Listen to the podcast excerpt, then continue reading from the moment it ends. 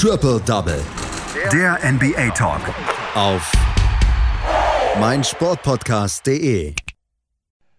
Acht Sekunden können eine Ewigkeit sein. Wenn äh, Teams in der NBA in den letzten 25 Jahren, in den letzten 25 Saisons mit fünf oder mehr Punkten in den letzten zehn Sekunden zurückgelegen haben, dann sind diese Spiele mit neun zu 23.498 ausgegangen. Also neunmal sind diese Spiele dann noch gewonnen worden von Teams, die mit fünf Punkten oder mehr zurückgelegen haben, zehn Sekunden vor Schluss. Zweimal davon in den letzten 48 Stunden. Einmal ist es gestern Abend passiert und darüber müssen wir natürlich hier sprechen bei Triple Double und das tue ich mit jemandem aus unserem Expertenteam, heute mit Patrick Rebin. Hallo Patrick. Grüße dich, Andreas. Ja, es kann wirklich sein, dass acht Sekunden eine Ewigkeit sind. Mit fünf Punkten lagen die ähm, Washington Wizards gegen die Brooklyn Nets zurück und haben das Spiel noch gedreht. Wie kann so etwas passieren? Wie kann, wie, wie kann vor allen Dingen so ein Ding, so einer erfahrenen Mannschaft wie, wie den Brooklyn Nets passieren? Naja, ganz einfach. Ähm, es gibt zwei Gründe, würde ich mal dazu sagen. Äh, der erste Grund heißt äh, Russell Westbrook und dessen unbändiger Wille. Der zweite Grund heißt Bradley Beal und auch der hatte gestern mal wieder ein wirklich solides Spiel gezeigt und am Ende, ja, kam es, wie es halt kommen musste. Acht Sekunden vor Ende traf äh, Beal dann einen Dreier für den Anschluss. Garrison äh, Matthews, der fing den Inbounds-Pass von Joe Harris ab, passte zu Westbrook, der nagelte mit 4,3 Sekunden dann einen weiteren Dreier zu 147 zu 146 Führung äh, rein. Also quasi sechs Punkte innerhalb von vier Sekunden. Im letzten Versuch der Netz fand dann Kyrie Irving noch äh, Timos Luau Cabarro unter dem Korb. Der verlegte den Layup und Beal finishte an der Linie mit zwei Freiwürfen. Und somit sind die, ja, die, ähm, die Washington Wizards von minus 18 ja, am Ende dann auf plus 3 das Spiel sozusagen innerhalb von vier Sekunden gedreht und gewonnen. Und das ist auch durchaus überraschend, denn für die Washington Wizards ja, lief die Saison bislang wirklich enttäuschend und vor allem Bradley Beal, der muss sich langsam so ein bisschen vorkommen wie so ein Pausenclown, denn es ist eigentlich egal, wie gut er spielt, ja, egal wie viel Punkte er macht, sein Team schafft es einfach nicht, ihm den Sieg zu holen, also meistens zumindest. Dieses Mal ja, dieses Mal hatte einer seiner Teammates immerhin ja noch eine offene Rechnung mit dem Gegner, ähm, Russell Westbrook. Der wollte seinem Ex-Teammate und vielleicht auch Ex-Buddy, nach dem, was da alles vorgefallen ist, James Harden, der allerdings in dem Spiel nicht spielte, zeigen, was er kann. Äh, Bradley Beal 37 Punkte, Russell Westbrook 41 Punkte, 10 Rebounds und auch Moritz Wagner, der zeigte mit 17 Punkten und 5 Rebounds ein wirklich solides Spiel. Auf der anderen Seite, da regelten Kevin Durant mit 37 Punkten, Kyrie Irving mit 26 und Joe Harris mit 30 Punkten. Ähm, ordentliches Spiel von Joe Harris, Career High, auch wenn er eben am Ende diesen Inbounds-Pass versemmelte und dadurch dann letzten Endes ja, die Niederlage einleitete. Ähm, die Nets, die konnten sich zum Anfang des Spiels eine wirklich komfortable Führung herausspielen, 38 zu 28 im ersten Viertel ähm, und führten dann eben, wie gesagt, mit 18 Punkten, mussten sich dann am Ende aber wirklich dem unbändigen Willen eines Russell Westbrook und Bradley Beal beugen.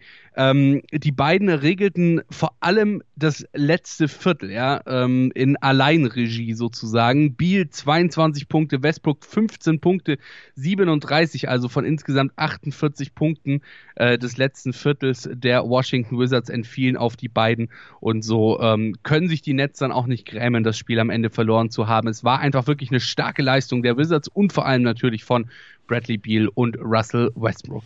Die Washington Wizards trotzdem im Moment noch äh, fast abgeschlagen auf Rang 15 in der Eastern Conference. Was ist da los? Finden die beiden sich so, so langsam, Bradley Beal und Russell Westbrook, oder ist das Team einfach insgesamt zu schwach?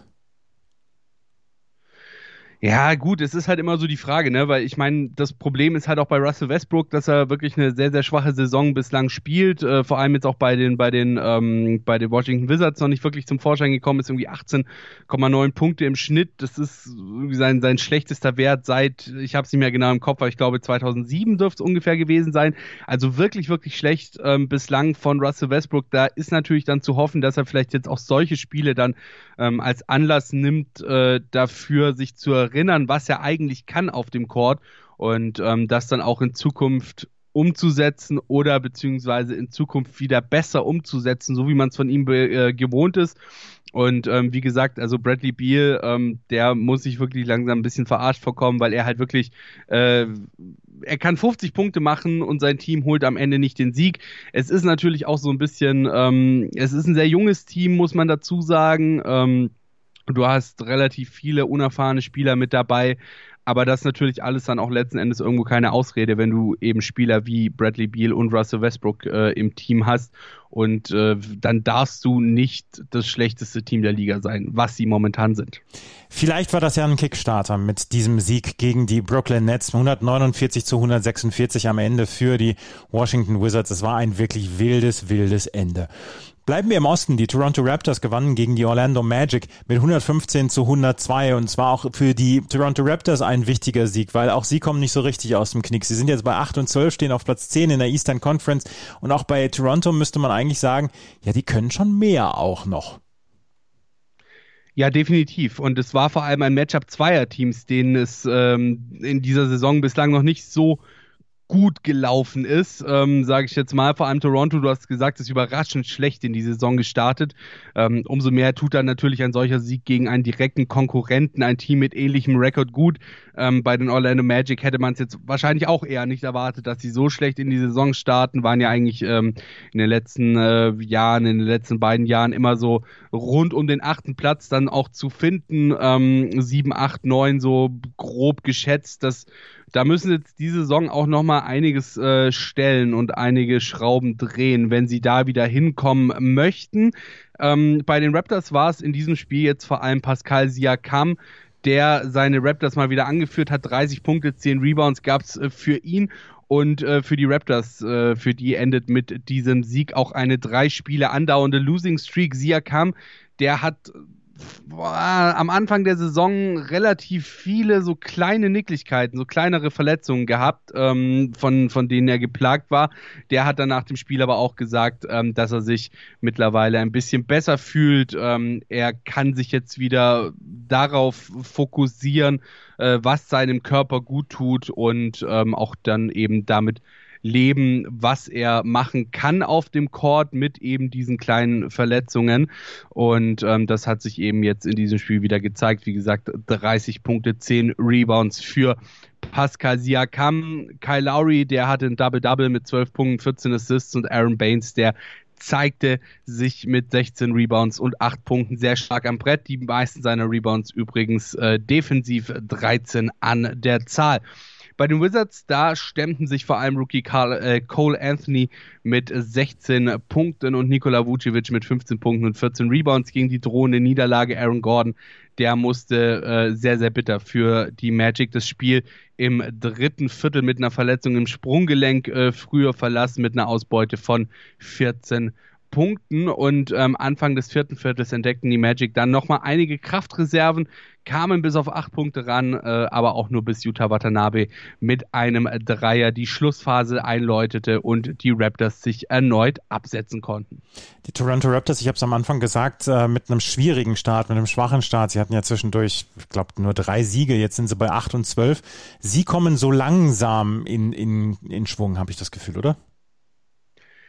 Ja, langsam. Es steht und fällt halt alles auch so ein bisschen mit Pascal Siakam. Der war ja, nachdem äh, Kawhi eben weggegangen ist, ähm, hat er ja vor allem Pascal Siakam sich auch äh, äh wirklich weiterentwickelt gehabt. Ähm, deswegen kommt es natürlich auch immer so ein bisschen drauf an bei den Raptors, wie er ins Spiel kommt. Natürlich haben sie auch noch andere Bausteine, wie gesagt, gerade äh, zum Beispiel Kyle Lowry, ähm, der aber ja auch eher mal, sag ich mal, zwischendurch das ein oder andere Shaky-Spiel hat.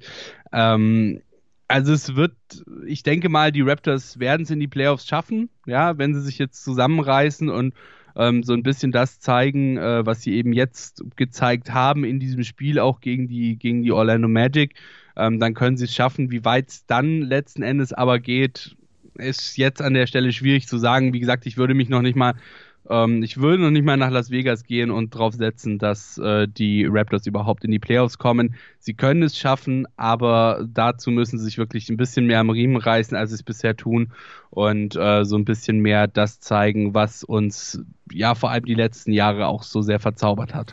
Die Toronto Raptors bei 8 und 12 und die Orlando Magic bei 8 und 13 auf Platz 12 in der Eastern Conference. Ein Spiel haben wir noch und das ist aus dem Westen und das ist ein, das Ende einer Siegesserie und da musste jemand wie Nikola Jokic schon 47 Punkte auflegen, um die Siegesserie der Utah Jazz zu beenden. 128 zu 117 am Ende für die Denver Nuggets und Jokic hatte vor allen Dingen eine fantastische erste Halbzeit. Ja, Absolut. Ähm, du hast gesagt, die Winning Streak der Jazz ist vorbei. Elf Spiele in Folge haben sie gewonnen, aber dann kam Nikola Jokic und der Joker, der hat gezeigt, wie es geht. 47 Punkte, 12 Rebounds, 5 Assists für den Center. 20. Double-Double in Folge, zweitbester Wert hinter Bill Walton all-time. Äh, übrigens, ähm, Janis Antetokounmpo hat 19 in Folge, also äh, Nikola Jokic jetzt auch besser als ähm, Janis Antetokounmpo, was äh, diese äh, Double-Double-Streak angeht. Und äh, du hast auch gesagt, vor allem das erste Viertel war wahnsinnig gut und die erste Halbzeit war wahnsinnig gut von Nikola Jokic. Äh, 33 Punkte für ihn alleine in der ersten Halbzeit, wirklich ein ähm, Wahnsinnsspiel. Am Ende dann, wie gesagt, 47 und äh, Will Barton, der hat ihn äh, am Ende dann sogar noch dazu animieren wollen, sich die 50 Punkte zu holen, aber Jokic verzichtete und sagte, ich score so viel wie nötig ist, um das Spiel zu gewinnen und genau so kennen wir ihn auch, den äh, Joker Nikola Jokic. Ähm, immer, immer im Dienst seines Teams, ähm, immer selbstlos und äh, nie auf seine eigenen Rekorde und auf seine eigenen Zahlen bedacht, sondern immer so, dass am Ende das Team den Sieg mitnimmt. Will Barton, der hatte ähm, neben diesem äh, Tipp oder neben diesem Rat für Nikola Jokic außerdem auch noch ein ordentliches Spiel. 18 Punkte für ihn. Jamal Murray, der legte 16 auf und für die Jazz durfte Donovan Mitchell wieder ran, äh, nachdem er zwei Spiele im Concussion-Protokoll verpasst hatte, konnte 13 Punkte in 31 Minuten auflegen. Bojan Bogdanovic der führte sein Team mit 29 Punkten an. Ansonsten versuchten die Jazz es, sagen wir mal, mit soliden Teambasketball. Sieben Spieler, darunter alle Starter, scorten zweistellig. Ähm, die erste Niederlage der Jazz seit dem 6. Januar. Und trotzdem kann man ihnen halt irgendwie, so wie die Nuggets vor allem in Halbzeit 1 gespielt haben, keinen Vorwurf machen. Acht von acht von der drei äh, bei einer Wurfquote aus dem Feld von 80 Prozent, 43 Punkte allein im ersten Viertel, 36 Punkte im zweiten, 79 zu 54 Führung zur Halbzeit. Also wirklich äh, sehr, sehr stark, was die äh, Utah Jazz, äh, sorry, die Denver Nuggets da in der ersten Halbzeit abgeliefert haben gegen Utah.